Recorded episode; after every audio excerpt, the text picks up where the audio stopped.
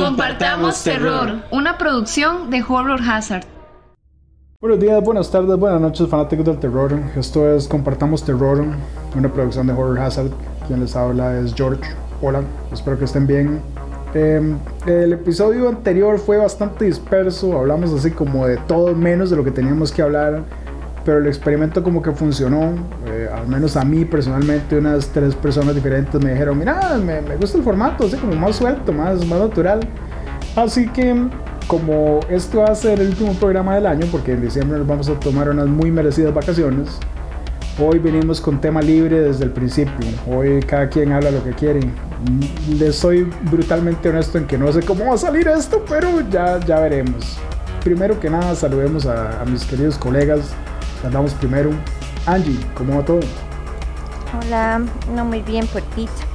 Ay, cada día mejorando, cada día revisando y, y cada día con más terror.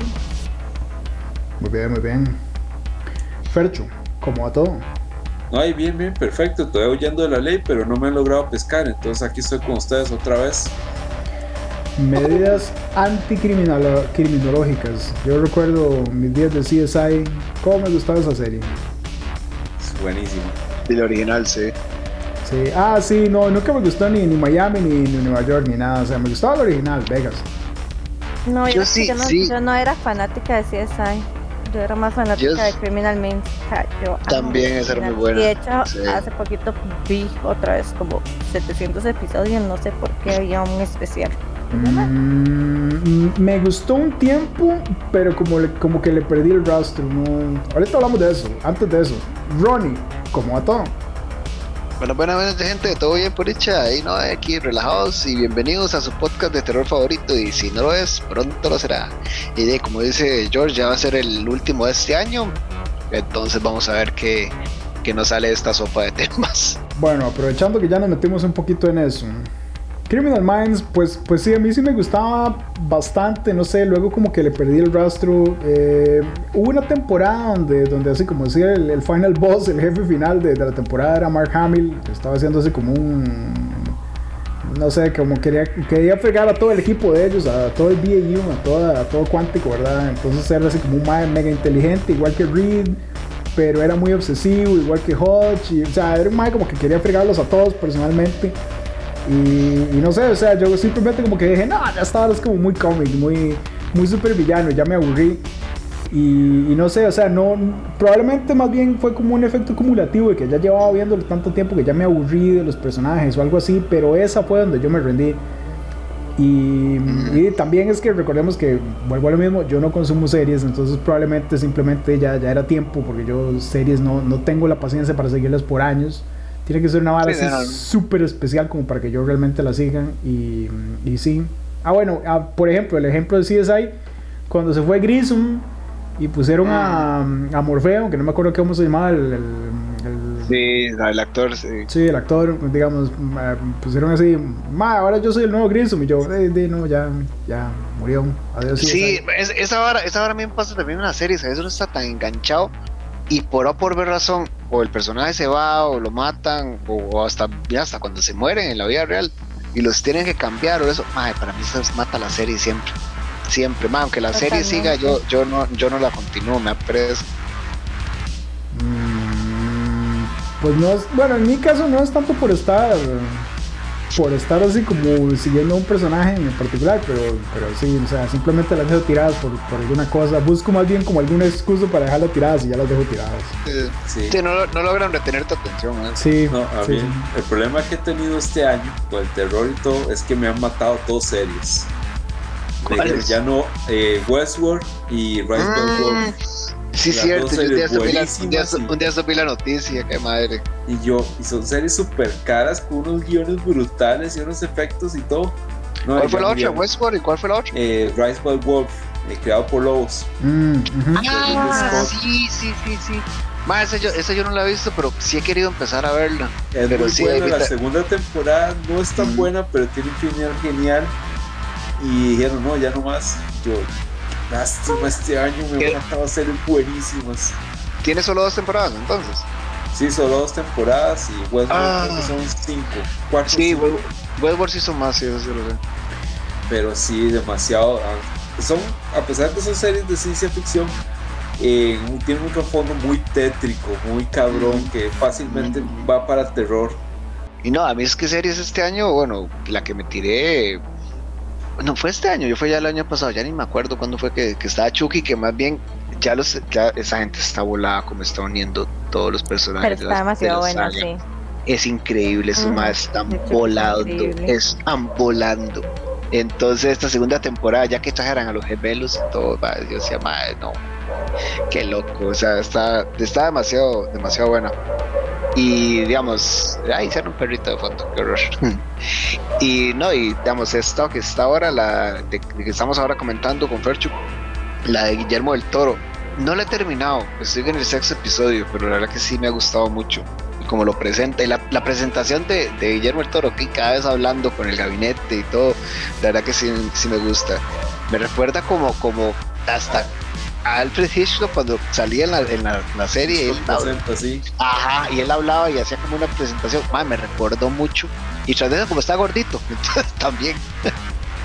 Sí, no, yo soy algo parecido, bueno, con la dimensión desconocida, todavía lo estoy dando, son Ujú. muchos capítulos, Sí. eh, pero sí fue un, un año bastante loco en series, de me acuerdo de Love, Death and Robots, que de, Ujú. eso me, gu- que ahí me tuvo entretenido con una temporada más, pero súper corta por, los, por el formato que es. De ahí estaba recordando ahora que está, hablamos, estamos hablando de series, Estamos Muertos de Corea, que incluso Horror House sacó un especial. Eh, dentro de series también tenemos nuestros aterrizajes no programados o casi estrellados como Resident Evil, que yo prácticamente le he puesto a todo el mundo el reto. ¿Hasta aquí qué capítulo llegó, verdad? No, yo sí la terminé. Ah, sí la terminaste. Yo- Yo, se la terminé simplemente por porque digo yo me- pero bueno, va a terminarla porque digo yo va por simplemente por ser Resident. Es más, Pero- hasta la hasta- bah. Parece Angie viendo las películas. Eh, sí, exacto. Más, simplemente la- porque el Resident, ya Ex- nada más porque exacto. Resident. Es más, la que sacaron Welcome to Raccoon City, yo decía, me llévala, ¿por qué están fallando tanto con esa franquicia? Mm, sí. De todo Sí, lo sí. que han sacado, yo la única que considero más o menos pasable, no así buena, pero pasable es Welcome to Raccoon City. Las demás no puedo ninguna. Las de Alice son un crimen contra la humanidad y la serie ni que se diga. Es que el problema de, la- de las primeras fue que empezaron basadas en los juegos, pero después ya se empezaron a tomar muchas libertades. Mm, No digo que sean malas, pero la gente estaba esperando que fueran más apegadas a los juegos. Yo Entonces, sí, yo- no te preocupes. Yo sí digo que son una porquería y no, nunca fueron apegadas a los juegos, ma. O sea, Alice Vieras nunca que- existió. No, es Ay. que eso fue, digamos, ellos querían hacer como algo apagado al juego, pero una historia Nueva. nueva, totalmente. De hecho, digamos, yo soy como toda fan de Resident y a Sí, mí sí me emocionaron las primeras dos películas.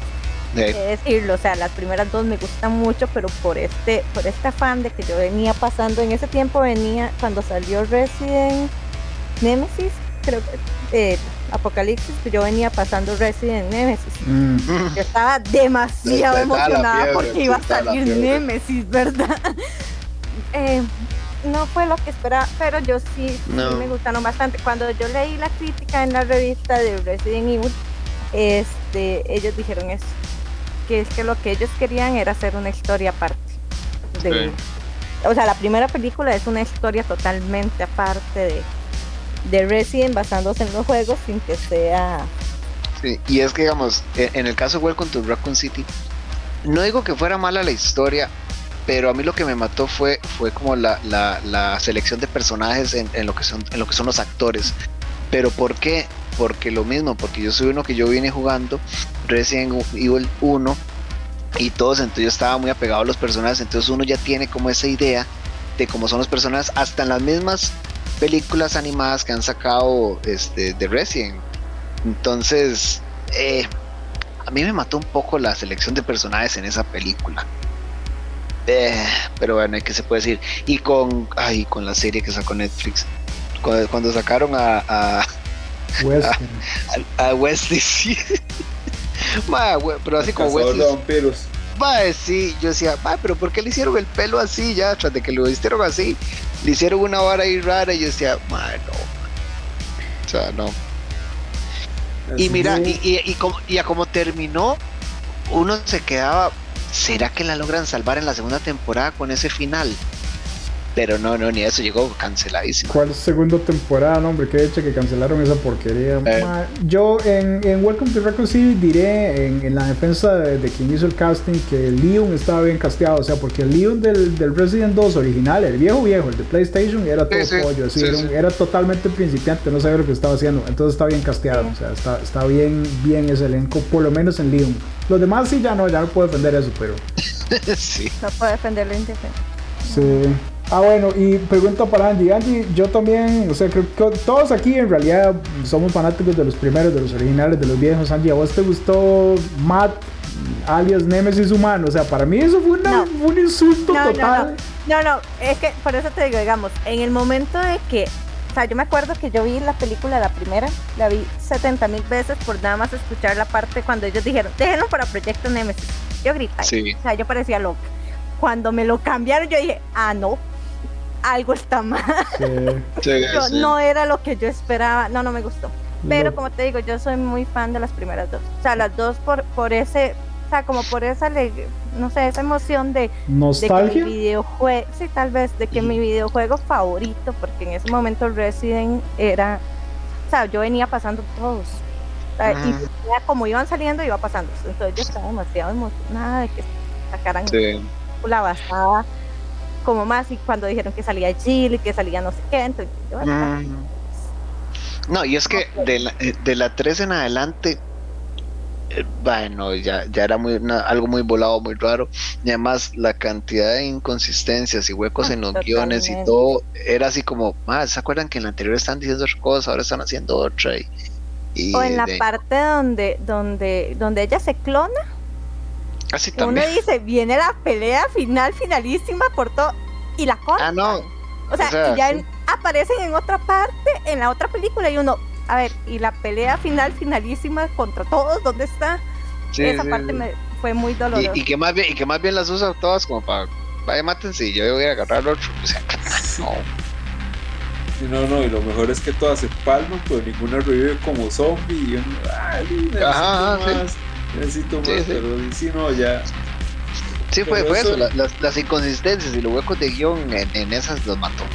Pero, eh, Paso, pero te voy a ser sincero, prefiero esas que ver la serie porque, como les Ah, digo, sí. yo, yo- yo he propuesto el reto hasta que capítulos llegan. Yo solo llegué hasta el 3 No, y sí. nunca más. Y es que me empezó, me, digamos, el primer episodio, yo, ok, bueno, están el pasado, el, el futuro, bueno, vamos a ver qué está. Yo, ah, ok, Ay, eran qué hermanas, sí, exacto, era- bueno, eran- son, ¿qué son hermanas, bueno, y, ok, este es medio emo, bueno, no importa, eso pasa, este, eh, y qué tiene que ver eso con esto, y ya uno va avanzando y avanzando, y, y pero ¿por qué puta están con un cocodrilo gigante atrás del barco? Este, Ah, tú solo se queda que ¿por qué puta estoy viendo? Pero así soy de masoquista, yo sí la vi toda. Mm, nah, sí, no, y también los felicito por haber visto más de dos películas de, la- de, las, de los originales, de las de Alice. Yo no pude, o sea, yo vi la dos y yo dije, no, esto no es para mí, y, y ahí me rendí. No queda, yo vi la última de esa serie eh, en el cine. también Y No, yo increíble porque hasta actores de novela aparecieron. O sea, es- eso me parece deprimente, pero ajá, dale, sigue. Pero, pero sí, sí, yo dije, "Mae, ya vamos a ver el punto latino ahí. El mano duró ni cinco minutos. Sí, Eh, en los tres diálogos que tuvo se la peló riquísimo. Pero, pero logramos ahí tratar de verla en el cine, sí. No sé si fue que me regalaron la entrada, no me acuerdo cómo terminé en ese asunto, pero he terminado situaciones comprometedoras en el cine con películas anteriormente de calidades un poco Dudosos, cuestionables, sí.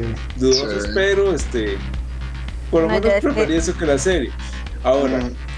Metidas de pata, yo creo que para mí este año fue la de la masacre de Texas. Eh, Sí. Tengo que ver la de Oh, Halloween sí. para quejarme.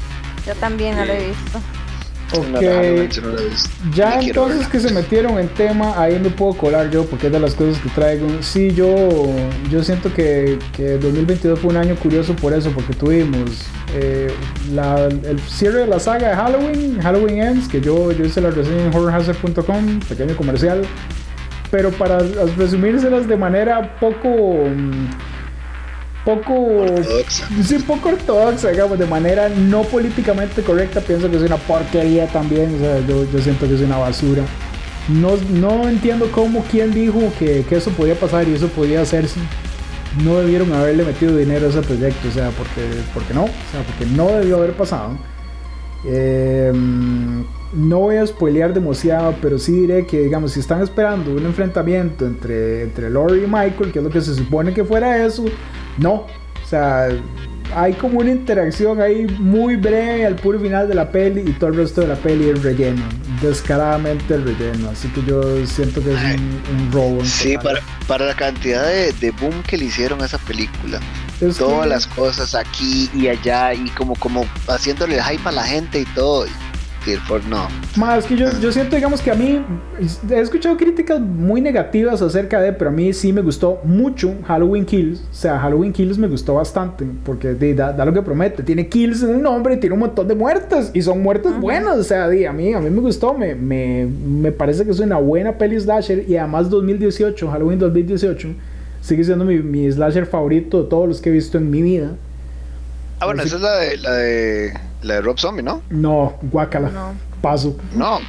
¿Cuál era? No, 2018. no. 2018 es la 2017. primera de esta trilogía. La... Ah, ok, ok, ok, ya me, Y me. suele como una continuación de la original. Sí, sí, sí. sí. Ajá, ajá, que viene a partir Una de la continuación con un rango de años enorme, pero sí, es una continuación. 40, sí, sí, sí, sí. En esta línea del tiempo se supone que agarraron a, a Michael después de lo que hizo en el 78 y lo tuvieron de guardado por 40 años. Pero no funcionó de nada, ¿verdad? Porque el tipo sale de, todavía más máquina que antes. En fin, Sí, sí. yo siento, digamos, que, que sí, las dos primeras pelis de la franquicia estuvieron súper buenas para cerrar de manera tan increíblemente mediocre. Ni siquiera es que sea de esos que son tan malos que uno la disfruta, sino que es mediocre, es totalmente mediocre. Así que, que sí, si están, si estaban todavía pensando ver Halloween Ends, de, pueden piratearla, la verdad. Les, les diré así muy descaradamente, pirateenla, pero no paguen por ella. Eh, Esperemos que aunque sean los servicios de streaming la suban para, para decir que no andamos tan como tan piratas, ¿verdad? Ma, está, en, está en Peacock, que es el de. El de. Ay, ¿cómo se NBC. llama? Sí, NBC o sí, eso, una de esas, no sé. Está en Peacock y generalmente ya una vez que salió de Peacock la tiran en HBO Max. O sea, pueden darle la, Bueno, la ahí oportunidad la por. tirar. Ya le pueden, de- le, le pueden dar la oportunidad, digamos, si tienen curiosidad, pero yo siento que no vale la pena para nada. Sí, Y ya la quitaron. En Peacock, no sé. Eh, No, no, no, no, en los cines. Ah, un eh, sí, en cines ya salió. No, es que yo creo que todavía la semana pasada, antepasada estaba. Es que la verdad me No. perdí en el tiempo. No, creo que no. No. Claro que si aquí en Cartago todo está todavía. Ah, es que no han llegado a retirarlas. Aquí en Cartago todavía existe. No, no ha llegado el bus. Todavía existe Con alquiler de esas videos, entonces. VH. Eso que en- Cartago todavía hay. Blockbuster. En Cartago compramos películas en DVD. No puedo creer. Excelente. ¿Es en serio? No o sea, aquí hay como cuatro o cinco lugares donde usted puede ir a comprar las películas. Y las compra. O sea, va, compra y compra. Sí, sí, los discos. Dos discos, tres películas y dos mil colones. Una O cosa. sea, yo, yo siento que es muy... eh, hay como decir un, un cierto elitismo en coleccionar vinilos de música, pero ya coleccionar DVDs es como ya... No, ma, o sea... Ay, les voy a enseñar mi colección de DVDs. Bueno, está bien. Ok. Este... Mira, co- o sea, o sea, con, lo que dijo, con lo que dijo. Fercho, Ah, porque no puedo dejarlo pasar, Texas Chainsaw 2022, yo había dicho originalmente en un principio que iba a ser como ser uno de los peores remakes o peores cosas que salieran de, de la época clásica, pero después de ver Halloween Ends, hasta me está, me está empezando a cambiar la opinión de Texas Chainsaw. Lo hicieron mejor que con Halloween Ends, porque Texas Chainsaw por lo menos tiene buenas muertes. Muy buenas muertes, de hecho. Eh, Sí, sí. Aunque tenga personajes mega molestos, súper, súper molestos y estereotipados, además, pero por lo menos la- las muertes, digamos, lo que uno viene a ver al final, no están nada mal. A mí la protagonista me chocó tanto. Ma, todos los personajes secundarios son mega molestos, todos. O sea, Letter- Letterface ahí estaba haciendo el papel de Jason, eso es lo que hacía Jason. Jason llegaba y mataba gente y uno decía, gracias Jason, al fin. Ma, ahí estaba, Letterface era un antihéroe. Este. Este, hablando de muertes, yo estoy con unas ganas de Terrifier 2. No he podido verla. ¿Ustedes ya llegaron a verla? No, todavía no. Yo quiero ver esa carnicería, esa vorágine, ese, ese, no, no la he logrado. Ese embarrazón de sangre, yo, estoy con una picazón de verla. Yo estoy deseando que llegue a los cines, pero no creo que aquí en Costa Rica. No, no creo que la traigan. Definitivamente, ¿verdad? O sea, me gustaría ver en pantalla grande cómo suena la salpicadura de sangre en ese sistema de sonido, ¿verdad? Pero, hey, este, estoy con la aplicación y por eso les hago la pregunta. Bueno, aparte de eso, yo creo que va a ser una promesa antes de que termine el año ver esa masacre. Mm. Este, Terrifier 2 y poder juzgar con, buenos ojos o con un poco de ojos de sádico, ¿verdad? Ese tipo de películas que me llegue un buen gusto, porque de hecho este año faltó un poco de sangre, fue mucho mm. exorcismo, mucho brujería. me acuerdo de la Medium, me acuerdo de El exorcismo de Dios, que todavía soy súper fan de esa película. Eh, pero fue, fue como muy carente de ese slasher, de esa sangre que tanto amo. es que recordar que el próximo año viene nuevo Exorcista, entonces todo el cine está aprovechando ah, para, para guindarse de esa tendencia, o sea, para decir, uy, yo también, sí, sí, yo también saco mi exorcismo, porque ya el próximo año viene, la, viene la grande, viene la de verdad. Pero tengo entendido que van a sacar una nueva de, de Evil Dead. Original eh, también. No sé si es el próximo año, pero sí, ya está en producción. Creo que sí en producción de oh. Evil Dead y otra de Silent Slot para el próximo año que pues Silent Slot me leí el libro, este me gustó, pero este, quiero que salen ahora con una nueva producción de Stephen King. Dicen que va a estar más apegado al libro, no sé. Yo la serie original o la miniserie en su momento no he llegado a verla, pero sí, como les mencionaba, leí el libro. Tengo, le tengo fe, vamos a ver qué tal nos va. Y Evil Dead, aparentemente Bruce Campbell otra vez va a participar, aunque sea en silla de ruedas, pero va a participar. Eh, también le tengo mucha fe. Yo no sé qué pensar, la 2013 que no tiene nada que ver con, con, Ash, me gustó mucho, mucho, mucho. De hecho me gustó más que la original. Y... Esa es Army, Army of the Dead, ¿no? No, Army of the Dead es la tercera de Bruce Campbell. Ah, fue, como fue en el 90 y algo. Ah, bueno, vos, de, vos, decías la, la, remake que sacaron. De, el remake de 2013, sí, sí, sí. Me gustó más que la original. Eh, sí, muy buena. Ahora de hecho, la serie también fue muy buena. Mm, ma, tenía momentos, era muy, era muy graciosa, tenía una comedia así como muy Sí, sí, muy, ajá, exacto. Por eso me gustaba. Pero, pero terminó muy rara. No, yo, digamos, lo mismo de las series, no, no pude terminarlo, o sea, porque simplemente me aburrí, la dejé tirada. Eh, sí, sí. Pero ahora la que viene, que está en producción, se supone que va a ser en la ciudad. Entonces no sé cómo va a ser una Evil Dead en la ciudad. No, no en la cabaña, no con el Necronomicon. O si sale el Necronomicon, cómo lo van a meter en la historia. Que no se ve de una manera así muy, muy chapa, muy barata. Nada más así como, uy, nos encontramos esto en una, en una cabaña. Una librería. A la ciudad. No, Una librería. Una librería, una librería. Y porque ahora, y se sabe que ahora también eso, en los tiempos de ahora como encontrarse un libro en una librería te cuesta porque la mayoría de gente busca nada más los libros digitales. Entonces podrían entrarle por ahí como, oh, ¿qué es esto? Oh, una librería, wow. no sé, o tal vez por ahí. Bajaron el Necronomicon en, su Kindle, sí, puede ser que lo tengan digital. Sí, mira, también. Usted que sabe que algún loco lo hubiera escaneado. Mm, ¿Cómo funcionaría eso? Bueno, sí. Entonces la historia, mm, no sé qué pensar si va a ser un, un Evil Dead en la ciudad, no sé qué pensar de eso, pero definitivamente le daría la oportunidad. Creo que es una, una franquicia bastante versátil. La 2013 prueba eso, que puede, puede variar. Em, antes de darles el pase, quiero, quiero mencionar una cosa muy importante. Este, entre remakes también tuvimos Hellraiser, que, que hasta hace unas semanas salió. Eh, tengo sentimientos encontrados. El diseño de los cenobitas está súper bueno porque son unos cenobitas ya como más, más, más gore, más body horror. Así tienen piel en vez de vestidos y tienen así como partes expuestas de músculo. Y, o sea, el diseño está magistral.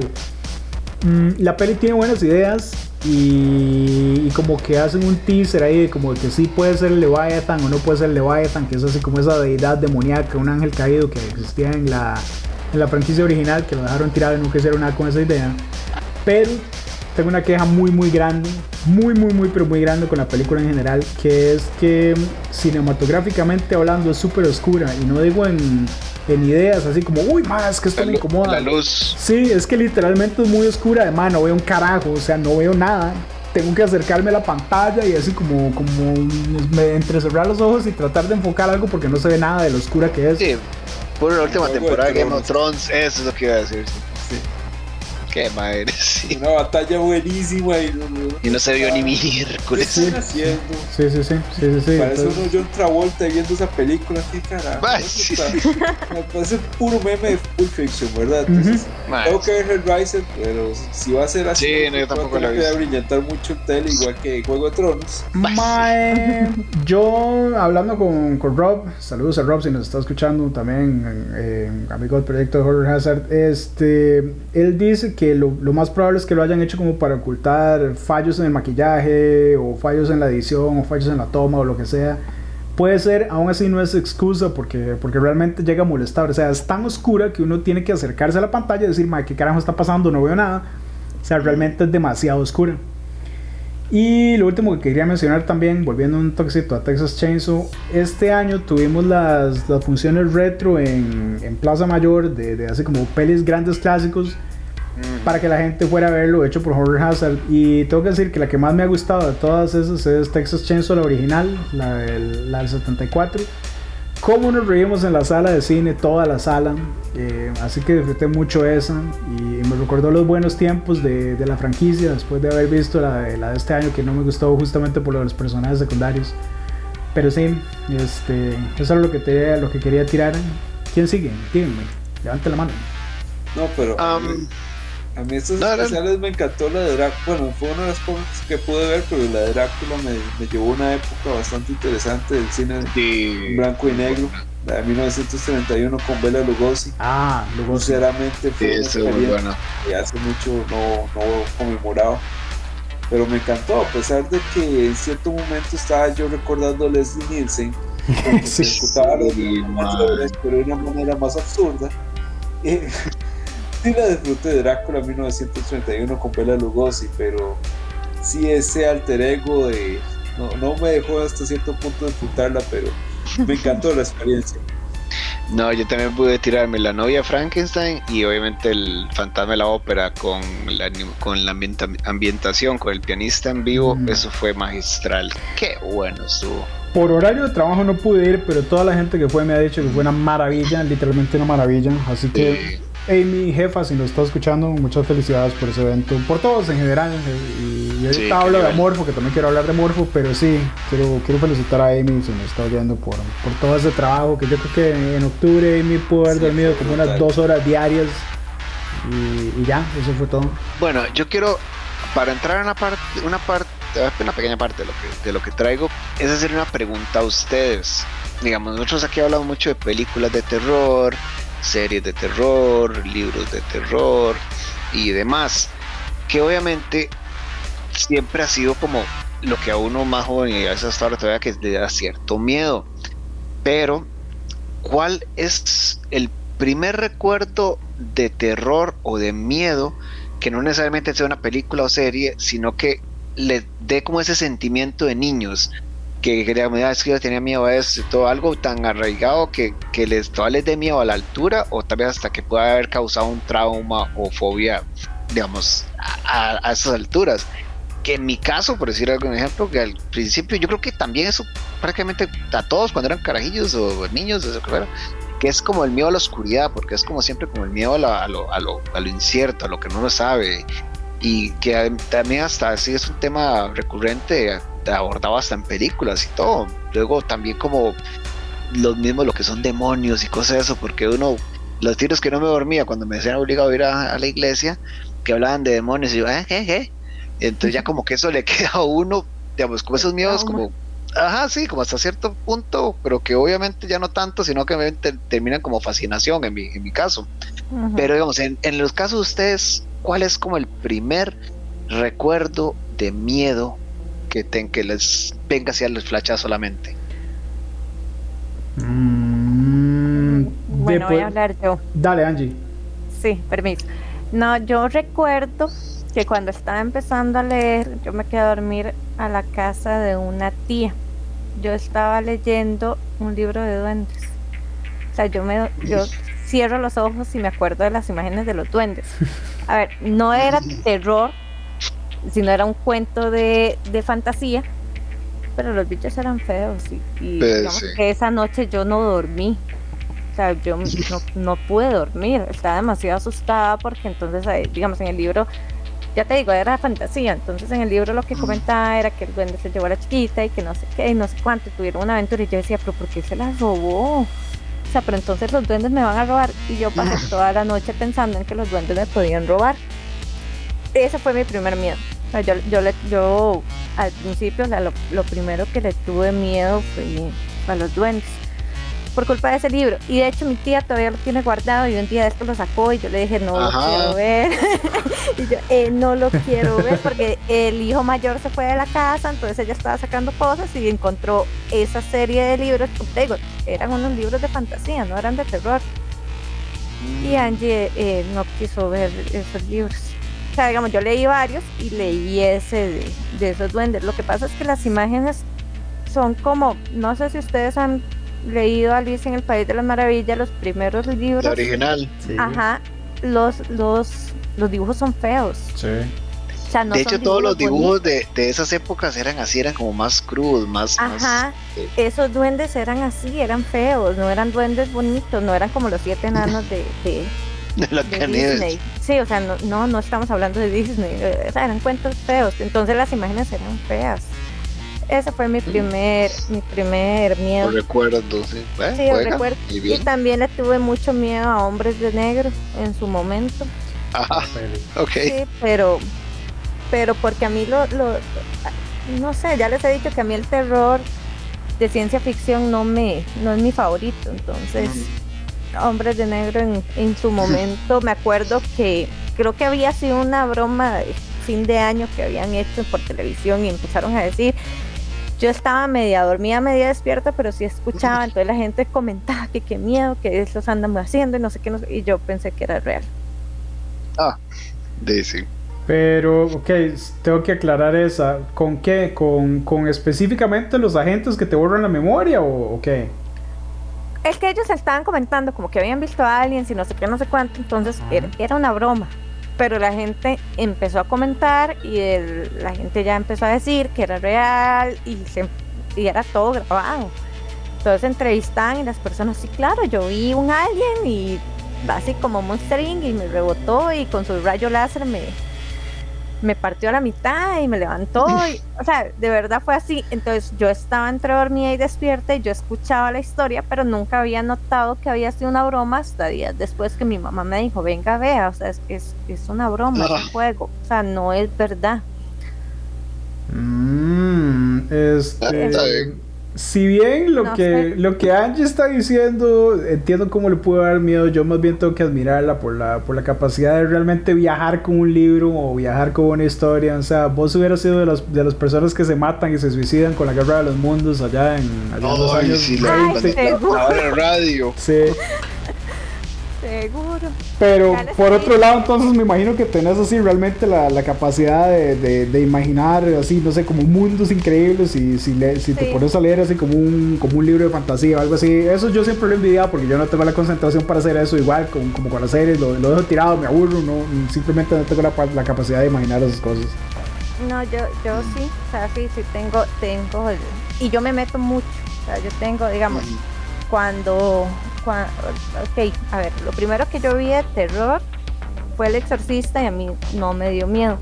Ya después empecé como a leer y empecé, me acuerdo que me obsesioné de una manera con el apocalipsis gigante, o sea, una obsesión enorme, que ahí fue donde yo siempre he dicho, ahí empezó todo. O sea, yo, yo leí la Biblia y Angie se echó a perder. Ok. Es que de verdad, eso fue lo que inició todo. Entonces yo me acuerdo que yo me obsesioné de una manera con el apocalipsis, que yo buscaba libros, o sea, yo leí todos los fines del mundo habidos y por haber. Leí todos los, todos los más que decían que el mundo se iba a acabar. O sea, yo leía y leía y leía. Entonces la gente normalmente se acerca donde usted, usted es raro y conoce esos temas. ¿Qué sabes de eso? Y yo sí, claro, esto y esto va a pasar fue una, una obsesión muy grande. Entonces sí, tengo la idea, o sea, tengo el, el detalle de que me imagino todo y yo tengo el fin del mundo claro en mi cabeza. Así como lo dice la Biblia. Ok. Sí, sí. ¿Sabes que había un, un villano de Johnny Quest? en una de las series de Johnny Quest que era un padre que se volvió loco por leer el apocalipsis. Entonces él quería causar el fin del mundo y hacía como cosas para, para que se cumplieran las profecías. Me encantaba ese mae. Por eso yo estoy viendo los hermanos Venture, man. Ay, qué buena, man, una super serie. Man, no los he logrado volver a ver, a ver si sería Ah, loquísimo. sí, He estado poco a poco viéndolos, pero me acuerdo Reyes Bannon cómo murió, man. Entonces, Sí, sí. entonces ahí se los dejo picando para que la vean. Sí, e- eso no te lo dicen, ¿verdad? Sí, mae, qué bueno. Brock, Este- Brock Samson. Brock Samson. Hablando todo un poco, medio primigenio en mi persona, eh, por culpa de un largo, largo y larguísimo linaje de nerds en mi familia, eh, dada la casualidad que en mi casa se veían muchos documentales, Ujú. entró tanto una, un miedo como una fascinación terrible a los lagartos terribles o más conocidos como dinosaurios. Mm. De fuera ya como adulto, ya ver terror de dinosaurios equivale a ver a Velocipastor y ya para mí eso me da un poco más de risa, pero y ya incluso hasta Jurassic Park me pone un poco de humor así como más o menos. Pero yo diría que los dinosaurios, a pesar de que era algo muy irreal, tenía ese pequeño gran problema. Mm. Está bien. ¿Y George? Uf, este, yo. Es que podría ser trampa decir de todos los católicos, porque sí, a todos los católicos nos meten el miedo al diablo. Más que hay un, hay un ser ahí incorpóreo que no se puede tocar, no se puede ver, no se puede nada, pero él sí le puede hacer la vida de cuadritos a uno y lo puede destruir por dentro y todo. O sea, es, eso es muy fácil, pero para no hacer trampa y no ser aburrido. La memoria más, temprana que yo recuerdo de, algo que a mí me causara miedo es que no sé por qué razón, cuando yo tenía hace como 3, 4 años, 5 años, tal vez como hasta los 7 años, tenía pesadillas recurrentes con un puente. Es un puente por aquí, por, mi casa, porque yo he vivido en el mismo lugar toda mi vida. Eh, obviamente ya viejo, ya le perdí totalmente el miedo y paso tranquilamente y me es totalmente irrelevante, pero yo de pequeño tenía muchas pesadillas recurrentes con ese puente, no sé por qué. Y siempre me, me, me perturbaban bastante, o sea, despertaba así agitado y con miedo y todo. y- pero sí, no sé por qué. Entonces ese puente puede ser ese como mi, mi miedo inexplicable de, de pequeño, de niño. Ok, no, jue- juega bien. ¿Por qué hice la pregunta? Porque imagínate que vos tuviera ese miedo de, de niño, se hubiera transformado en una fobia de grande. Y se hace que, y porque existe gente que no puede cruzar puentes, que no pueden este, caminar por donde hay que desquebrajadas eh, las aceras, y que se convierten en fobias. Entonces, de ahí, digamos, películas que tengan ciertas cosas o que estén basadas en cosas que sean como fobias o que una persona que tenga ese tipo de fobia, obviamente no va a poder ver la película o va a quedar más trastornado de lo que está. Como varios ejemplos que traigo, digamos. Puede ser, va a ser un par primero, como para no hacer solo eso. Está la hemofobia, que es la hemofobia, la definición es del miedo a la sangre. ¿Cuál película no podría haber una persona que tenga una fobia de la hemofobia? Redundancia, suena raro. Es la famosísima Brain Dead o Dead Alive de 1992, donde Peter Jackson nos dejó una, una, una obra de, de arte de sangre estrenada. este- Bueno, ya- Brain Dead, pero en Estados Unidos salió como Dead Alive. Sí, es que es una comedia, terror, zombies, rara, sangrienta, asquerosa, repugnante para muchos, pero loquísima. Sí, y simplemente que con la escena de la masacre de los zombies, con, los, con el cor- cortador de zacate, el cortador de césped, de esa chorro de sangre por todo lado, una persona con hemofobia, o sea, se hubiera descompuesto completamente. Otra para mencionar y esta y la, y la menciono específicamente porque teníamos como dos programas de no hablar de esa película es la hipocondria que son los famosos hipocondríacos que todo que son los que tienen el miedo a los gérmenes o a las enfermedades. Entonces cuál es la mejor este película que podríamos mencionar Cabin Fever. Cabin Fever del 2002 donde básicamente es un virus carnívoro que es pedaza a la gente, que todo, y, menos y en pandemia toda la gente que sufrió también con, con eso, menos ver esa película. Entonces como películas, fobias, y que tocan esos temas que ciertas personas sensibles no van a poder ver y por fin poder volver a mencionar Cabin Fever después de unos programas de que no.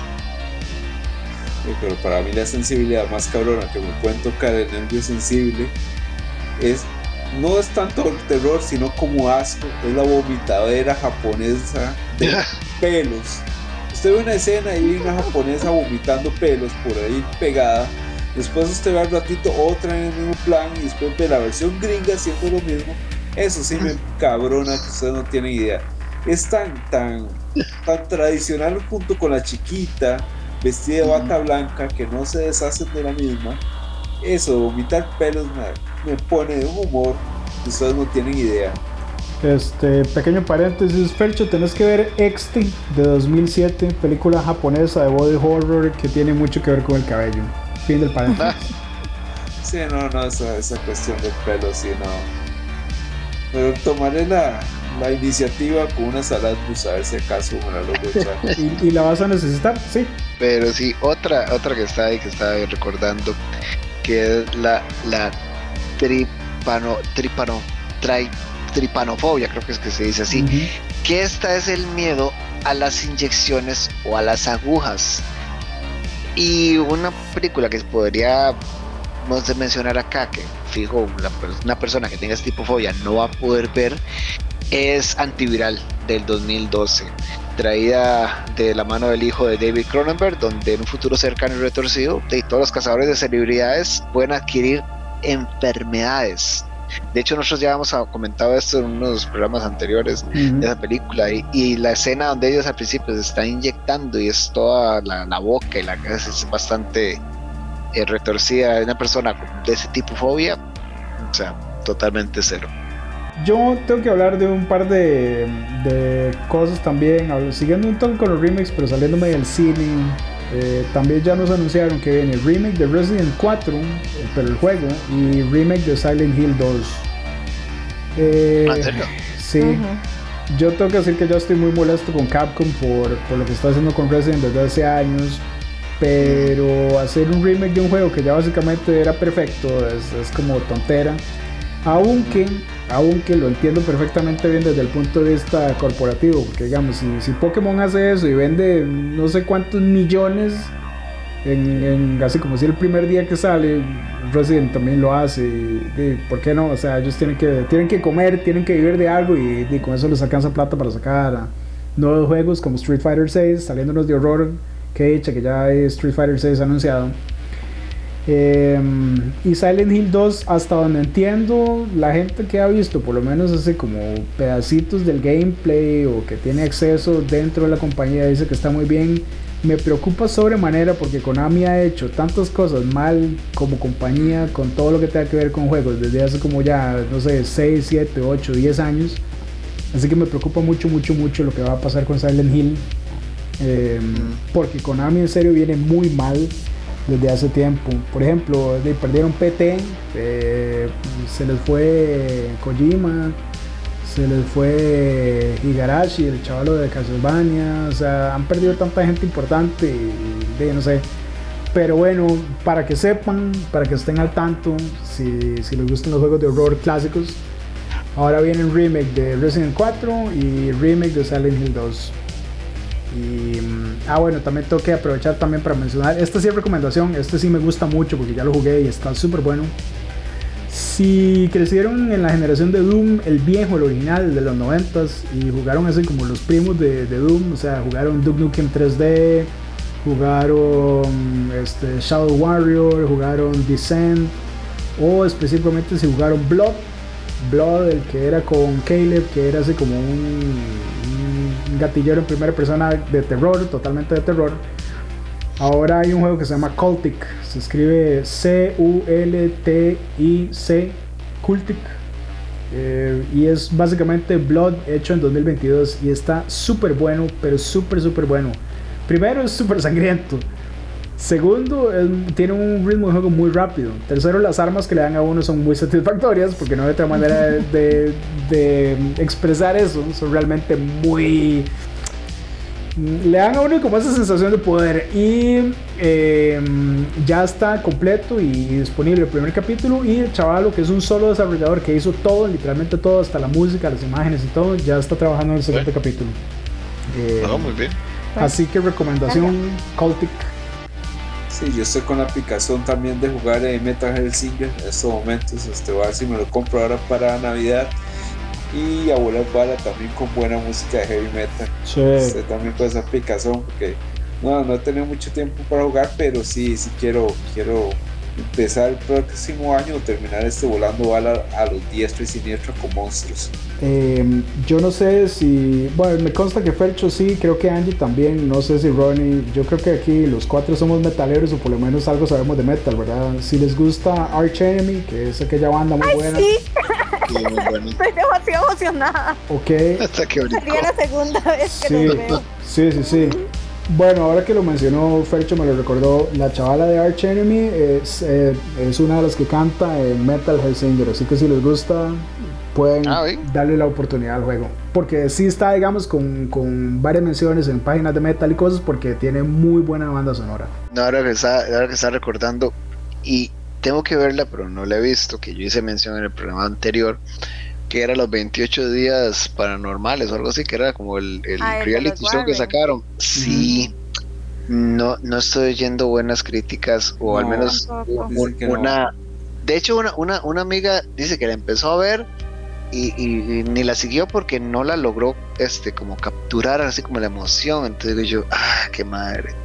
Y es que sí, digamos, la premisa estaba interesante porque eran como, como en base a las teorías del Warren y toda la cosa y todo, pero, pero no, no, yo imagino que de no sé la presentación o quién sabe qué, como te digo, no la he empezado a ver, tengo que empezar a verla porque aunque sea para ver qué es la cosa, pero al menos ya varias personas ya me han dicho que no, que está, está malona.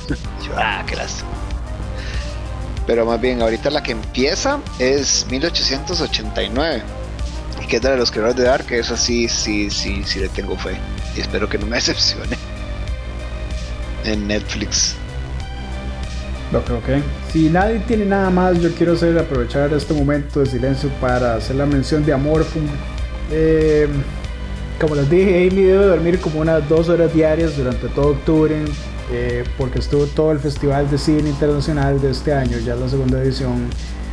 En general, felicito mucho a la organizadora y a todo el equipo de Horror Hazard porque, porque sí estuvo muy muy bien montado todo y sé que realmente le está metiendo cariño, pero quiero aprovechar para mencionar dos cosas específicamente. Primero, la idea de tener una categoría de producciones en celular es brillante y me gustaría que si alguien nos está oyendo y es cineasta, ojalá que participe ahí porque aunque es una idea maravillosa, solo tres personas participaron, ojalá que participen más. Eh, y en cortometrajes que sí hubieron muchísimos, muchos, muchos, muchos, yo creo que como unos, no sé, 50 cortos participaron. Tengo que mencionar dos que me gustaron mucho. Eh, uno se llama Ósculo, que tenía que ver como con una criatura del mar. No voy a revelar más que eso, pero el maquillaje estaba muy bien hecho. O sea, tenía, un, tenía como una, no sé, un look así como mojado. Realmente se veía como mojado, como que era una cosa viva. No se veía en ningún momento que era una máscara, que era un maquillaje. Estaba muy, muy, pero muy bien hecho. Y la que yo siento que, que debió haber ganado todo y tristemente no ganó nada. Eh, Satanic Opus Dead, que es un, un super corto eh, de España que tiene un humor extremadamente negro que probablemente por eso me gustó y que toda la sala donde lo estábamos viendo nos, nos estallamos de risa. Debió haber Ah, ganado, pero tristemente no ganó. Así que Satanic Opus Dead, si tienen la oportunidad de buscarlo, es un corto español. Repito, está súper bueno. Si tienen un humor negro, les, les va a gustar. Pero en general, Amorfo pasó este año y de nuevo, si nos está escuchando la jefa Amy, felicidades Amy, está muy bien. Sí, eso que trajeran cortos de todos lados estuvo muy, muy, muy bueno. La verdad que estuvo muy, muy, muy entretenido ir a verlos. De hecho, yo creo que un día, yo creo que una- un día una de las funciones fueron solo cortos, ni siquiera tiraron película, me parece. Mm, probablemente fue el, el penúltimo. Sí, yo recuerdo que hubieron Sí. muchísimos. Sí, sí. Una consulta, George. Eh, usted fue el que vio la película nacional, ¿verdad? Porque no me dio chance de verla. Eh, La, la primera, la Segua, creo que era como se llamaba. Ah, Ah, la mae, segunda, sí. No sé si usted Y- tuvo la oportunidad de verla, ¿qué le pareció? No, yo no fui. Ay, este, no soy la persona correcta para preguntar eso. Mira, te diré lo positivo y lo, y lo que no me gusta. Lo positivo es que para hacer una peli 100% costarricense, no, 100% costarricense y haber sido hecha en los 80s y probablemente con un presupuesto bajo, está muy bien actuada, eh, que es algo que no esperaba, digamos. Eso no se dice casi que en, el horror en general, digamos, y está muy bien actuada. O sea, está muy bien actuada, realmente le reconozco eso. También la historia, hasta donde tengo entendido, es muy apegada a la novela de donde salió, que es una novela eh, de don Alberto Cañas, Descansa en paz. Eh, y también tiene un muy buen diseño de sonido también, ahora que recuerdo eso. Eh, porque aunque sea una peli vieja, que ya es vieja, digamos, es más vieja que yo en edad, eh, en ningún momento se escuchan así como errores o se oye como el, como el sonido de baja calidad ni nada. Entonces eso se lo tengo que reconocer también mucho. Habiendo dicho eso, yo, y esto es un gusto totalmente personal mío, no es una crítica contra la peli. Eh, no soporto las cosas que son así como desarrolladas en la colonia, me parece súper aburrido y eso es un gusto totalmente personal mío, ¿verdad? De nuevo, no es la peli pero por eso no la pude disfrutar. Le reconozco que tiene cosas muy buenas, pero yo no la pude disfrutar solamente por eso, porque se desarrolla en la colonia. Me dependiendo, o sea, si es algo así medio, medio salvajón, sí, sí, sí me cuadra, pero... Mm, tiene, tiene, eh, ¿cómo lo digo? Tiene temáticas pesadas. No necesariamente te muestra tanto en pantalla, pero te implica cosas muy pesadas. Sí, algo propio del realismo costarricense, fijo. Sí, sí, sí. De hecho. Ah, sí, yo la quería, yo quería ir a verla, pero la verdad que no, no se me enredó y no logré ir. Te diré que también no es la única, la única peli costarricense que hubo, también estuvo. Em, Dios, ¿cómo se llama? Ganó, de hecho ganó el mejor largometraje. La voy a buscar y les digo, pero también la voy a mencionar. Si quieren, mientras tanto, mientras la encuentro, el nombre, sigan hablando. Ah, yo iba a mencionar un par más de lo que eran como fobias en películas y demás aquí está, y más que nada por, la película, porque es la, en la, película es en la, boca de la, de la locura, en The Mouth of Madness de 1995. Y esta podríamos meterlo con lo que es la bibliofobia, que es la definición del miedo a los libros. Y más que nada, en esta película de terror que fue una como las últimas películas sólidas de John Carpenter, principalmente la creatividad de la premisa, donde un autor loco está distorsionando el tejido de la realidad a través de sus escritos, donde Sam Neill ofrece el mismo tipo de actuación exagerada y demente que más tarde dio en Event Horizon de 97. Es una película subestimada sobre el poder de los libros y los autores y las ideas de la sociedad, pero en sí es muy buena. Luego también está la botanofobia, que como el nombre lo, lo dice, es por la botánica, es el miedo a las plantas. Entonces está la de 1900, eh, la de 2008, que es Las Ruinas. Que de hecho esa película para muchos es mala, pero para mí fue muy entretenida. Y con las, de, las plantas estas carnívoras que chupan sangre como combustible, eh, pesadilla para de alto octonaje para cualquiera que tenga miedo a las plantas. Pero también puedo hacer mención a lo que es el Día de los Trífidos, que es también sería una, una clase, que es una película clásica del 62, pero no es probablemente que asuste lo fóbico de la manera como un CGI moderno y todo. Pero la mención de esta es que El Día de los Trífidos también es basada en una novela post-apocalíptica de 1951 del autor inglés de ciencia ficción John Wyndham. Y esta historia se ha convertido en largometraje el 62, que fue la primera del mismo tema. Tuvo tres series radiofónicas en el 57, en el 68 y en el 2001. Tuvo dos series de televisión, una en el 81 y la miniserie del 2009 con dos episodios donde de, toman igual toda la, historia. Entonces me llamó la atención que esa esa película del 62 tuviera tanto trasfondo con, con, esa con esa novela y todo. Y volvemos a lo mismo y sobre el miedo a las plantas. No sé si George encontraste la, la otra. Ah, pero La Noche de los Trífidos es una de las que tengo pendientes de leer. Sin embargo, tiene continuación. ¿Ah, sí? sí, El Día de los Trífidos tiene una continuación hecha por otro escritor que ese sí lo he leído, que se llama La Noche de los Trífidos pero es, es increíble. Les voy a, voy a darles un pequeño spoiler de qué se trata. Y resulta que en un momento dado en la humanidad apareció unas luces extrañas y todo el mundo volvió a verlas y la mayoría de la gente quedó ciega. Pero automáticamente la gente pues, quedó ciega, empezó a ver como una invasión de unas plantas que caminaban y que eran venenosas y empezaron a atacar a la gente. Entonces imagínense el terror doble de cada uno de los personajes o de las personas que están viviendo en ese momento en quedar ciegas y ser atacados por unos seres desconocidos donde empiezan a matarlos uno por uno, ¿verdad? Entonces es bastante jodida la historia, ¿verdad? Y ya la noche de los prífidos es una continuación donde ya la humanidad está tratando de convivir con esos seres, pero resulta que estos seres no solo atacan a los humanos, sino que se empiezan a adaptar al ecosistema y todo, ¿verdad? Ya no les voy a meter mucho spoiler, pero sí es en literatura, vale la pena este, encontrar ese libro. Me ha costado mucho, las pocas veces que he tratado de conseguirlo, se agota muy rápido. Eh, es un clásico del cine inglés, de hecho, porque la obra es inglesa, al igual que la continuación. Eh, se lo recomiendo mucho, la El Día de los Trífidos y La Noche de los Trífidos. Noche los. Ah, ahí está. A menos que tenga eh, fobia a las plantas. Al menos que le tenga miedo a las plantas. pero para ese caso, si no, si tienen miedo a las plantas, si no quieren verlo muy feo, está la casita del horror, ¿verdad? Ay, sí, qué bueno. sí. Empieza la planta a cantar y a ir a decirle al dueño, mira, conseguime gente, porque ya lo que usted normalmente me da no, no me alcanza. Entonces ahí está la casita del terror de los años 80 que es un remake de una película de los, del cine negro, ¿verdad? Del cine por ahí los 50, 60, no me acuerdo bien. Pero ahí están, esa es una recomendación para pasar un rato divertido que sea cantando. Ah, muy bien. Pequeño paréntesis. Eh, mejor largometraje por voto popular, o sea, el que eligió el público. Eh, literalmente amor, de la otra que es 100% costarricense.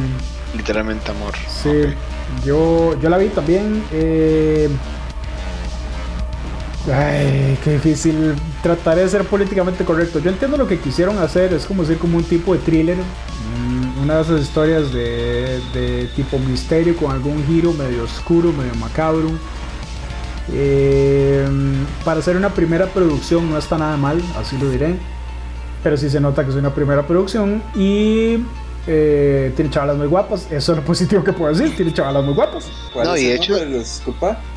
Literalmente amor literalmente, literalmente amor. Mm. No, y de hecho el, corto que hizo Horror Hazard también estuvo muy bueno. La verdad que me gustó bastante.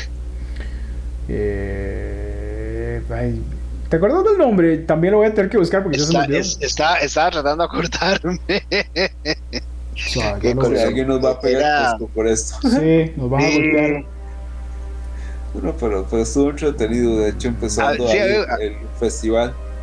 Sí, es muy chido. Bueno, esa, esa vale la pena destacarla mientras busco el nombre. Sí, Horror Hazard ya como productora, no digamos solo como proyecto, eh, hizo un, corto. Ah, fue una labor de amor, digamos, de mucho, mucho, mucho, mucho trabajo, porque yo más o menos sé que Amy y Steven casi se matan haciendo eso. Entre edición, filmar, modificar el guion cuando hubo que hacerlo porque pasó algo ahí a media historia. Sí, hubo mucho, mucho trabajo y mucho amor ahí metido. Y igual para hacer un primer esfuerzo, un primer, un primer intento, no está nada mal. Yo diré muy honestamente que es que siento que fueron demasiado ambiciosos porque el terror psicológico no es nada fácil y se metieron con terror psicológico. Eh, vamos a ver. Aquí estoy metido en el Facebook de, Festival Amorfo, por eso es que estoy así como divagando un toquecito mientras lo encuentro.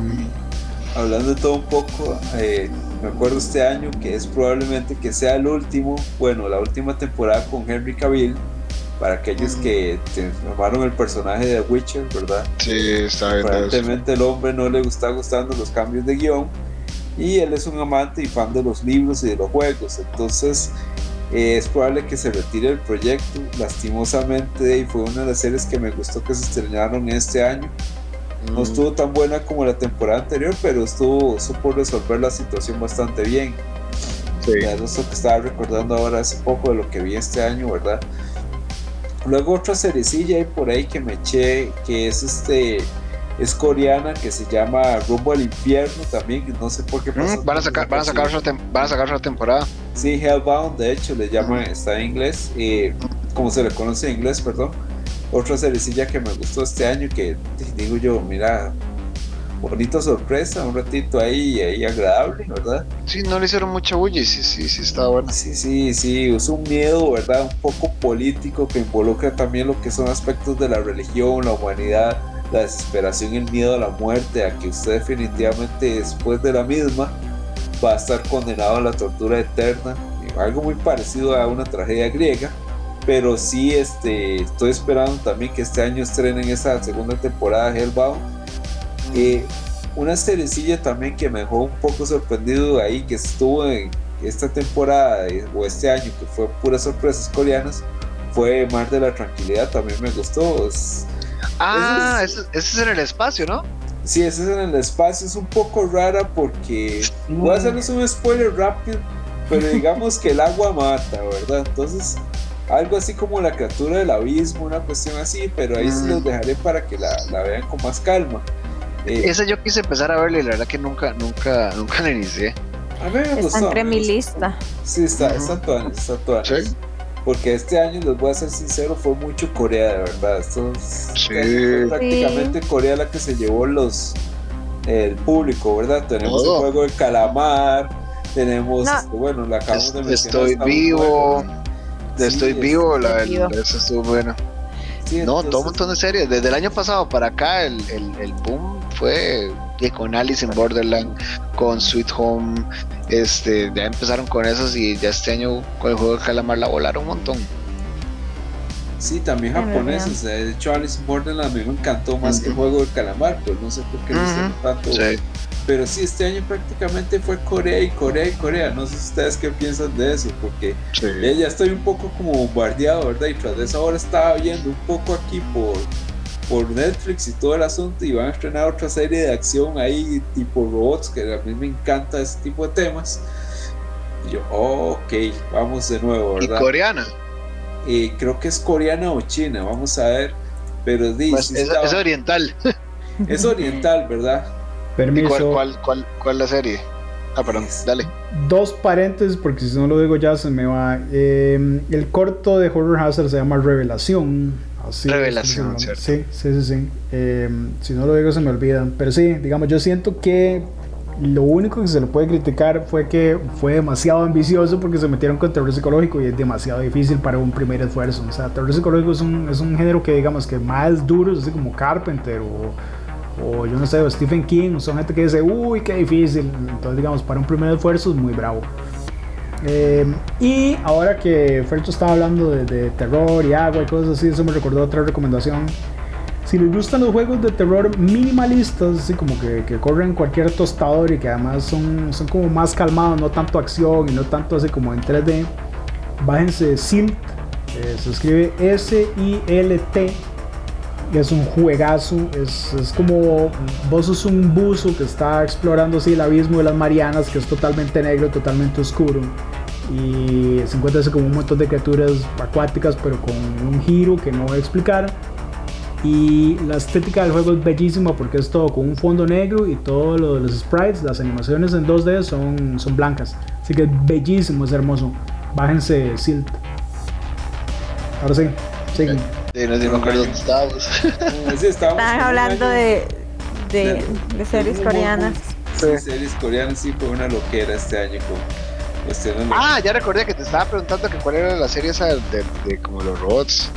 Ay, estaba buscando, no la compartí, no, no, no supe el nombre, pero no. ah, Ve, eso, eso pasa cuando hacemos un especial disperso. Ok, entonces, en lo que Fercho busca, lo que tiene que encontrar, yo les voy a tirar otra que también me sorprendió. Eso es una sorpresa agradable. Bueno, no sé si decirlo agradable, pero una sorpresa al final.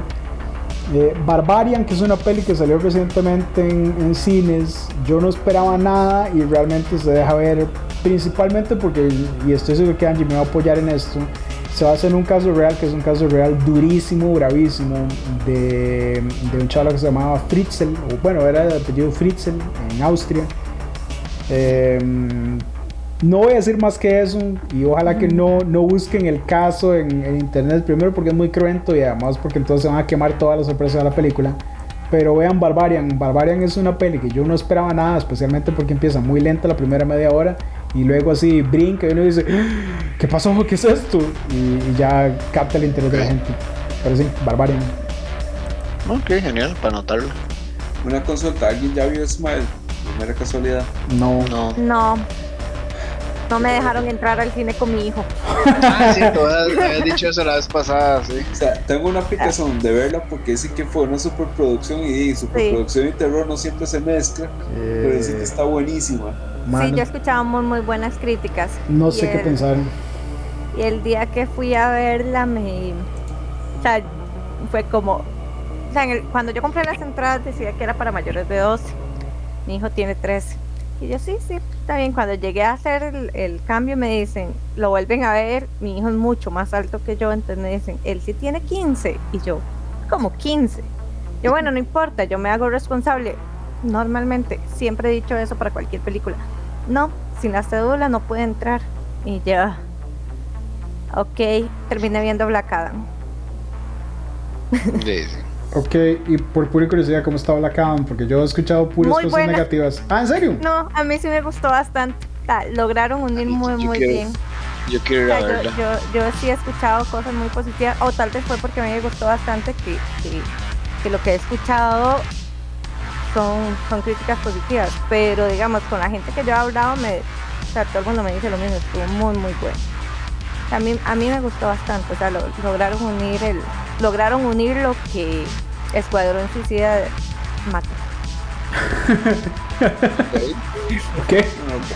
No, pero, pero estuvieron todas las muertes del Escuadrón Suicida, puro principio. Sí. Acá la de James Gunn, ¿verdad?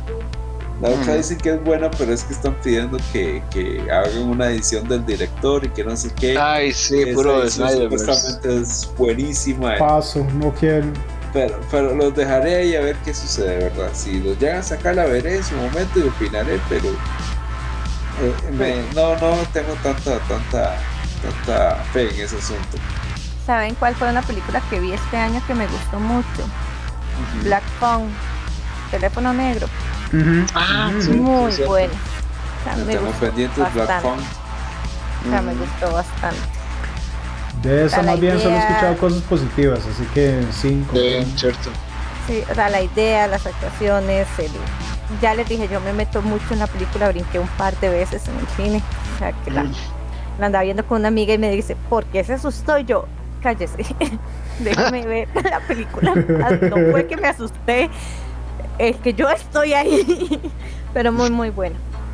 Tal, ah, es increíble. Las actuaciones son increíbles, en realidad.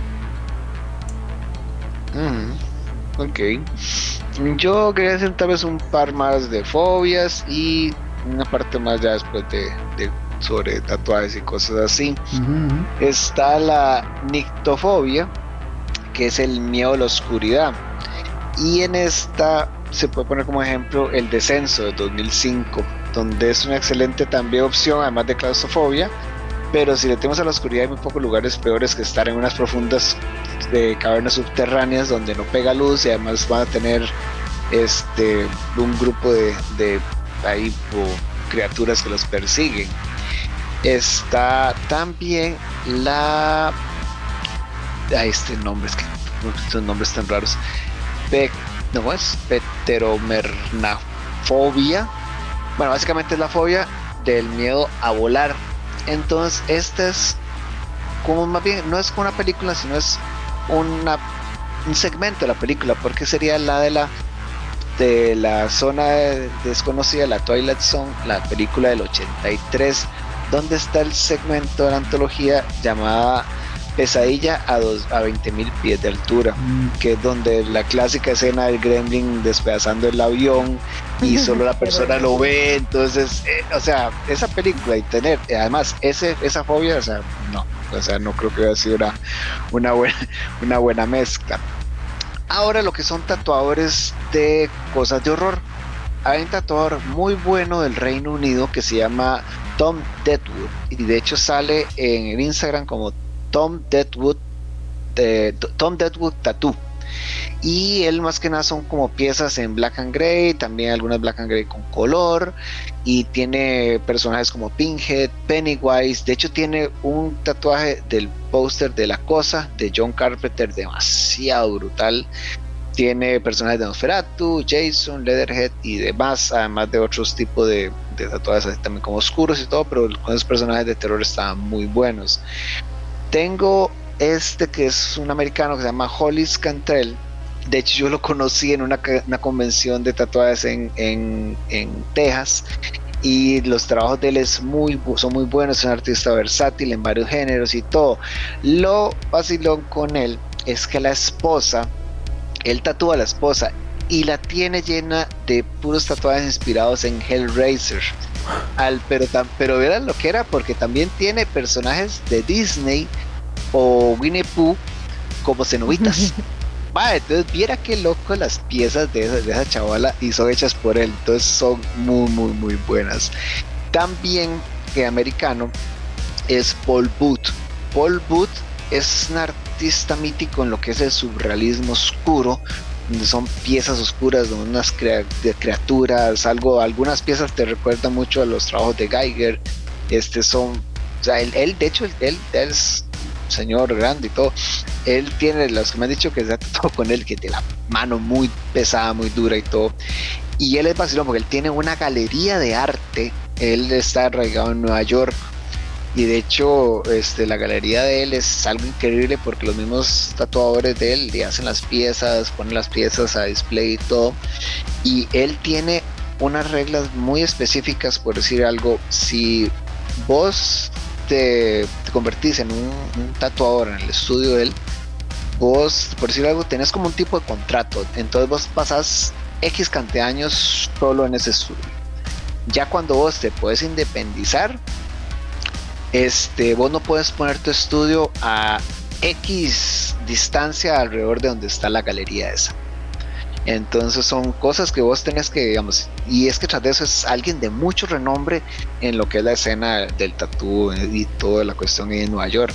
Entonces, si vos querés ser partícipe de esa familia y de ese grupo, tenés que sí o sí, digamos, cumplir con esas cosas. Y es vacilón porque entonces él, él te dice, digamos, que vos cuando estás con todo eso no puedes usar ropa que no sea negra.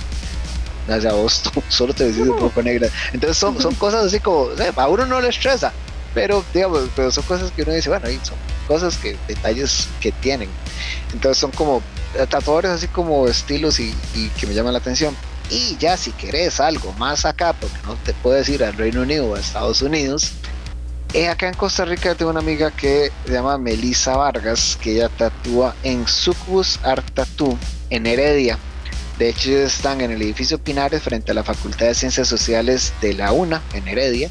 Entonces, el estilo de ella también es mucho black and gray, tiene piezas bastante oscuras, este, así como bueno, pues se pueden buscarla y todo, entonces el estilo como realismo, como los personajes y todo, entonces también, y esta ya es un poco más aquí en Costa Rica, por si les llamara la atención buscar. Creo que los diseños de ellas quedaron incluso inmortalizados en una lata de Pilsen. Ajá, de hecho. De para, sí. para, sí, para, para, fue para el Paradise, no me acuerdo qué año fue. Ella fue una de las que ganó, sí. Sí, de hecho sí me acuerdo de eso. De hecho yo las tengo, las estoy siguiendo por eso mismo. Mm. Volviendo ah, un toque eh, al tema de las 20.000 este, 20 pies de, Ah, la, película de Twilight Zone, sí. Este, hay una curiosidad. Eso es un libro de Richard Matheson. Una historia de Richard Matheson que fue el que inspiró a Stephen King a escribir. Pero hay una peculiaridad. En la serie de los años 60 hace primera actuación un, alguien muy reconocido en la actualidad. De hecho, aparece en la máscara de Michael Myers. Ahí hace su primera ah. actuación. Willard Shatner.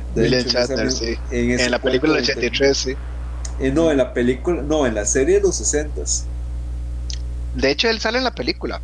Sale en la película. Ah, no, no, sí, no, o sea, el original con William Shatner, sí, cierto, cierto, no te sí, la primera la serie, en la serie, sí, es, es La serie original le hace la primera aparición de actuación en esas en esa serie, justo en ese cuento. Antes de aparecer en, en, Viaje de las Estrellas, ¿verdad? Sí, de razón.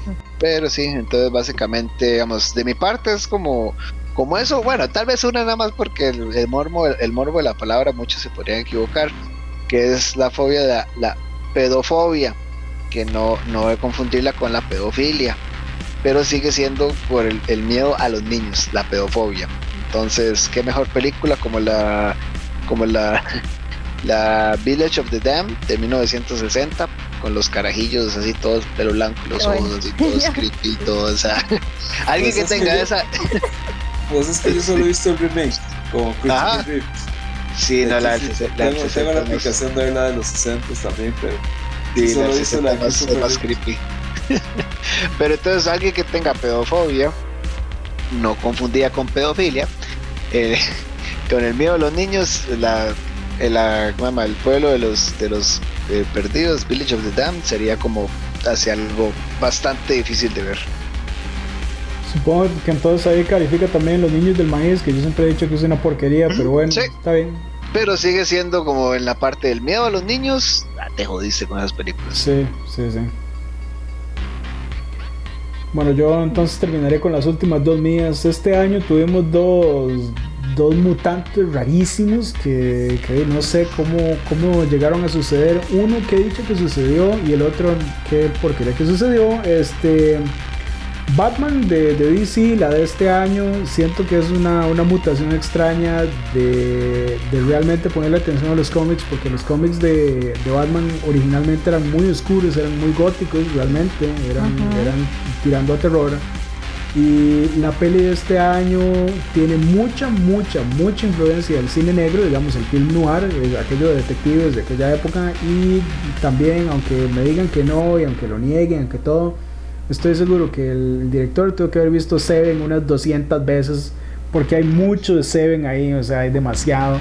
Inclusive el acertijo tiene mucho como John Doe, eh, mm. ese, ese, tipo de asesino así en serie que busca así tener como su misión y dar un mensaje y todo eso. Es muy, muy parecida a Seven. Por cierto, si no han visto Seven de, los 90, es un peliculón. Con el, con el cancelado Kevin Spacey, con Brad Pitt y con Morgan Freeman. Es un peliculón.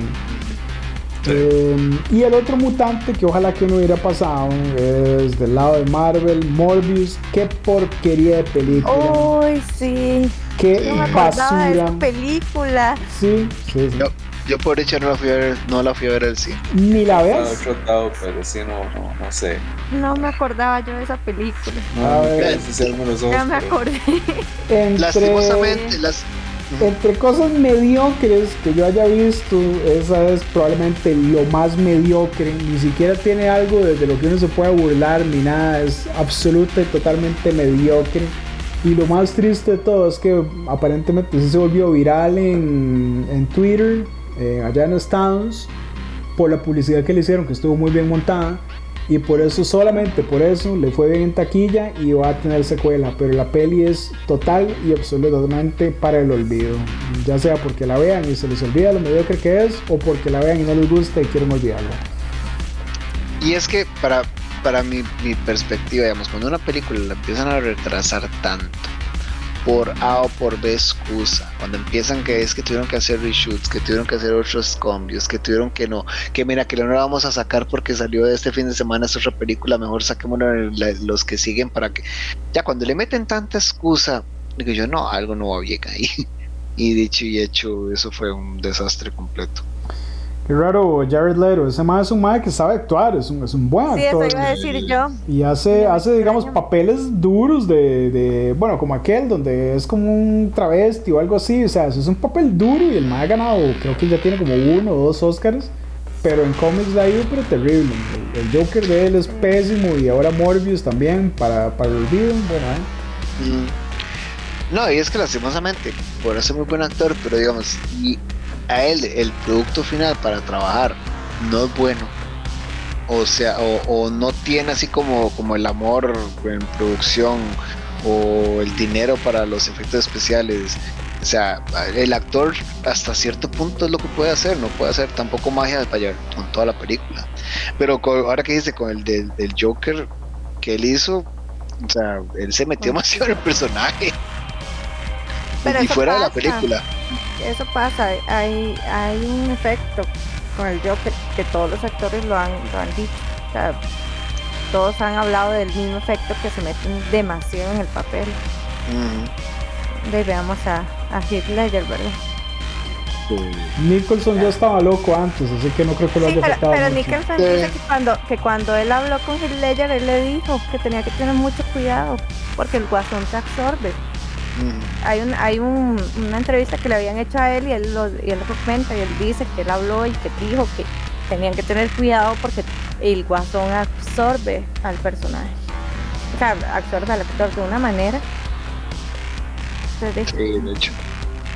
Es casi que shakespeariano, o sea, es un, es un papelazo que, que tal vez se, se presta una vez en la vida y que todos, que muchos, bueno, no todos, pero muchos actores quisieran poder hacer. Pero, Sí, de hecho. pero sí, digamos, yo siento que también por tratar, por ese reto de que todos lo hacen tan bien, vean a, hablando de Heath Ledger tuvo que empezar a leer así, bueno, primero le metió mucho del diablo, él, él dijo que una de sus, de sus inspiraciones fue Satán y también este... ah, bueno, eh, empezó a leer así acerca del caos y cosas. Entonces, digamos, él ya, si ya venía mal de la cabeza, metiéndose en tantas cosas raras para el papel, se terminó de, de- de tostar. Eso De pudo haberlo afectado. Sí, sí, sí. sí. ajá. Hablando de Batman, ahora que pasó Halloween y todo el asunto, como especial de Halloween, pues fue más al estilo de la película reciente, me, me tiré el arco Halloween, Batman el Mm, arco Halloween. Qué buena. Ah, no, yo no lo he visto, sí, Son verlo. casi como tres horas porque lo dividieron en dos partes, hora y media, hora y media. Pero se las recomiendo, ahí estuvo vacilón, estuvo una pelea bastante entretenida entre los diferentes personajes. Un poco detectivesco al estilo de la película de, de Pattison, ¿verdad? Pero sí se las recomiendo si tienen la oportunidad, está en HBO por cualquier cosa.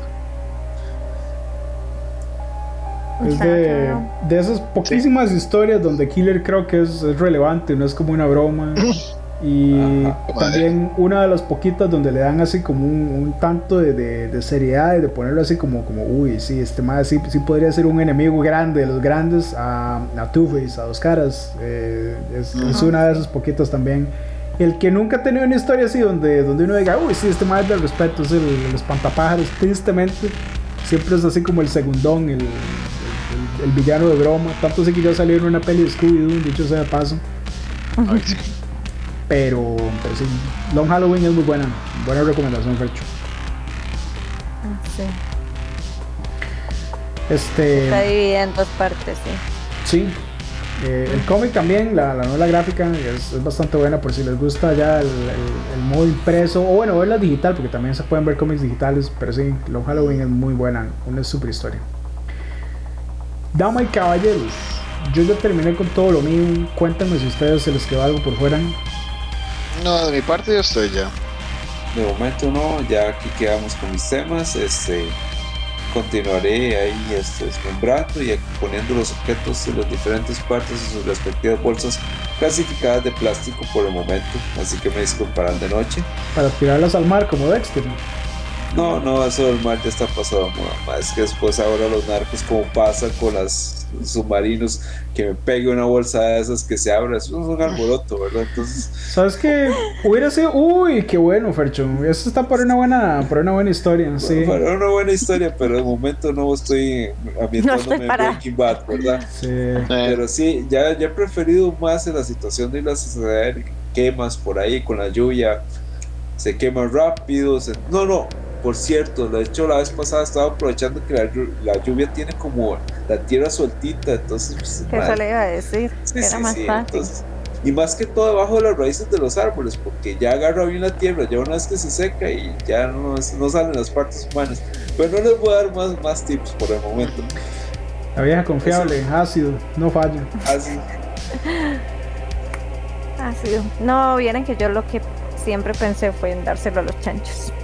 Yo voy a Ya, dar- como en Snatch, qué buena peli. Ujú. Snatch, cerdos y Ah, diamantes. Ese, eso era lo más simple y funciona y no dejan nada. Listo, la forma más fácil. Un peliculón. Saliéndonos de, te- de- saliéndonos de género, es un peliculón, es de mis favoritos. Dirigida por Guy Ritchie. Tiene a Jason Statham, que curiosamente no tira ni un solo golpe, aunque tiene que ver con boxeo la peli y todo, y no tira ni un solo golpe ni una sola patada, pero es un peliculón. Mm, creo que también me gusta por, por eso, porque tiene un humor muy negro, tiene un humor muy negro y por eso me gusta. Eh, sí, es una recomendación que se vale, aunque no sea de terror. Bueno, en ese caso, creo que ya va siendo hora de que cerremos. Empezaré yo si, no les molesta. Em, bueno, espero que hayan disfrutado el, el especial así como de cierre de año, cierre de temporada, como quieran verlo. Ha sido un año rarísimo, todavía estamos así como en modo, en modo post pandemia. Eh, es, es, como decir como el, como el, mundo bizarro, un mundo extraño, donde todavía no, no ha vuelto así como totalmente a la normalidad. Eh, en cuanto a cine, siento que los, los remakes, así como tratar de volver al pasado, no ha funcionado de la manera que tuvo que, que tuvo que haberse, haberse hecho, haberse planeado porque porque sí, porque hemos tenido cosas muy mediocres este año. Creo que la única buena fue Scream. Ah, mira, no la mencioné. Que se, puede salvar como de ese mismo... Esa tendencia. Ah, sí. Sí, yo ah. tampoco he sido tampoco como muy fanático de la franquicia. Me gustó la primera, por supuesto. las demás ya no. Pero, pero sí, creo que no funcionó de la manera que lo tenían planeado. Eh, pero en buenas noticias, por lo menos para nosotros los gamers, eh, hay buenas cosas en el mercado independiente. No tanto los, AAA, pero en el mercado independiente hay juegos muy buenos, de, cosas que sí regresan a, los clásicos. Y pues si les gustan los remakes, si ustedes son de las personas que consumen un producto que ya salió hace años, pero con unas cuantas cosas nuevas, bueno, los remakes vienen. Así que sí, siempre pueden fijarse hacia el futuro y nosotros esperamos volver 2023. Que disfruten. Ahora sí, Angie, todavía el paso. Ok, no. Eh, feliz año nuevo, feliz Navidad, feliz Halloween, feliz Hanukkah. Feliz Hanukkah. sí, son nueve días, ¿no? De Hanukkah. Sí, Este, no lo mismo. Eh, fue un año muy extraño en realidad. Yo creo que yo, a ver, lo que pude consumir de terror no no me, no me desagradó, pero tampoco es como de mis años favoritos. Este, igual, seguir revisando y yo sí, sí voy a jugar Resident. Y también voy, también voy a tener Siren Hill. Yo sí volveré con Resident. Espero. Consumir remakes, está bien, sí, sí, digamos, Capcom, Capcom sabe lo que está haciendo, por eso tienen tanto dinero, está bien. no, yo sí, yo sí, yo sí buscaré Resident. De hecho, yo comparto la cuenta con uno de mis mejores amigos, ¿verdad? Entonces estábamos vacilando y le hago yo, es que yo sí lo necesito. Y me dice, sí, lo comprará usted, pero yo no lo voy a jugar. O sea, nunca lo pasé, no lo voy a jugar. Entonces le hago yo, ¿y Silent Hill? Me hace, no, ese definitivamente no, ni lo tocaré, ni nada. Usted verá cómo hace. Pyramid Head, clásico. Y sí, el que había visto era que querían tirar otra vez a Long in the Dark Ah, pero ese sí tiene que volver. Ese sí estaría bien que regresara. Franquicia al Yo sería muy feliz si vuelve a Long in the Dark. Bueno, antes de darle el pase a Fercho, quiero decir que de Resident 4 lo que más recuerdo con, con cariño es este. Bueno, hay dos cosas: los Crimson Heads, que uno les, literalmente les explotaba la cabeza de un balazo y les salía así como un tentáculo raro de las plagas. Y, y, también había un, un tipo que nada más se llamaba Eso que era como una parodia de la cosa, que era mezclar las plagas con reptiles, insectos y todo, era un humano todo mutante, una maravilla ese monstruo. Pudo haber sido el jefe final de todo el juego, pero lo desperdiciaron. En fin. Es que, es que Resident 4, eso fue lo, lo, que llamó la atención, que hicieron el cambio de los zombies, más que nada como por las armas biológicas estas. Entonces ese cambio fue muy bueno ese 4. Mm, mano, vieras que yo siento que fue de las cosas que, que probablemente me lo, me lo, mató un poco a mí. Yo era fanático, mega fanático de toda la historia de, de las de los zombies. Sí, pero tenía muy buenos monstruos, eso no se lo puedo negar, digamos. Eso era maravilloso. y los Crimson Heads que, que, tenían ese tentáculo raro, en fin. Luego después ya lo trataron de unir todo en el en el 5 también. Así que no. Ah, pero el 6 no cuenta, el 6 es el, el 6 es para el olvido. Sí, pero es más, yo lo quise, yo lo quise jugar y no lo jugué. Es más, yo tengo ahí el, el, 5 versión dorada. El que tiene con las para sacar las otras cosas. bueno, si, si seguimos así, vamos a durar otra hora. Diré esto. Del 6 recuerdo mucho a Ustanak, que, que era como Nemesis 2.0, era todavía más grande, más gorila y, y, tenía ese brazo mecánico raro. Tenía buenos enemigos, digamos, Capcom sabe hacer enemigos interesantes, o sea que por lo menos uno diga, más sí, que, que, buen bicho, que buen monstruo, pero, sí. pero en historias se, se, cayeron a pedazos hace años. Mm, sí. Okay. Pero Ahora sí, Percho. Nada, este, bueno, y me faltó porque yo celebro Kwanzaa. Bueno, feliz Kwanzaa. Ay, perdón. Estoy vacilando, yo, pero no, ay, perdón. eh, solo me acuerdo de Futurama. El pregunta ¿Qué diablos es Kwanzaa? Pero, ¿Qué carajos es Kwanzaa? No, me quedé un euro, ¿verdad? No, pero feliz Kwanzaa para todos. En dado caso. Y ahí sí que nos están escuchando. Otra vez ahí con, esperamos volver este próximo año con mejores cosas, con mejores temas, con más oportunidades, con de todo, ¿verdad? Ronnie. Y no, perfecto, sí, de hecho, sí, este año fue como muy variado, con mucho de todo, y de hecho, y todavía tengo demasiadas cosas pendientes por, por ver, terminar de ver y empezar de ver. Pero sí, no, de, este estuvo interesante este año, estuvo entretenido. Y recordarles que cualquiera que quiera participar en los podcasts está abierto a hacerlo. Nada más nos contacta a través de las redes sociales de Horror Hazard y dice, mira, yo quiero participar en el podcast. Perfecto, mira, los incluimos, les decimos, mira, este va a ser el tema, este día grabamos, eh, prepárese y pum, y listo. O también, si quieren eh, decir eh, o opinar, decir, mira, ¿por qué no hablan de este tema? ¿Por qué no hablan de este otro tema? También están bienvenidos a dar opiniones y sugerencias. Y bueno, feliz año, feliz Juanza, feliz Navidad, feliz lo que sea que diantres que celebren y que la pasen siempre al SUA, caballeros, damas, dames o demes o como sea que se quieran denominar ahora.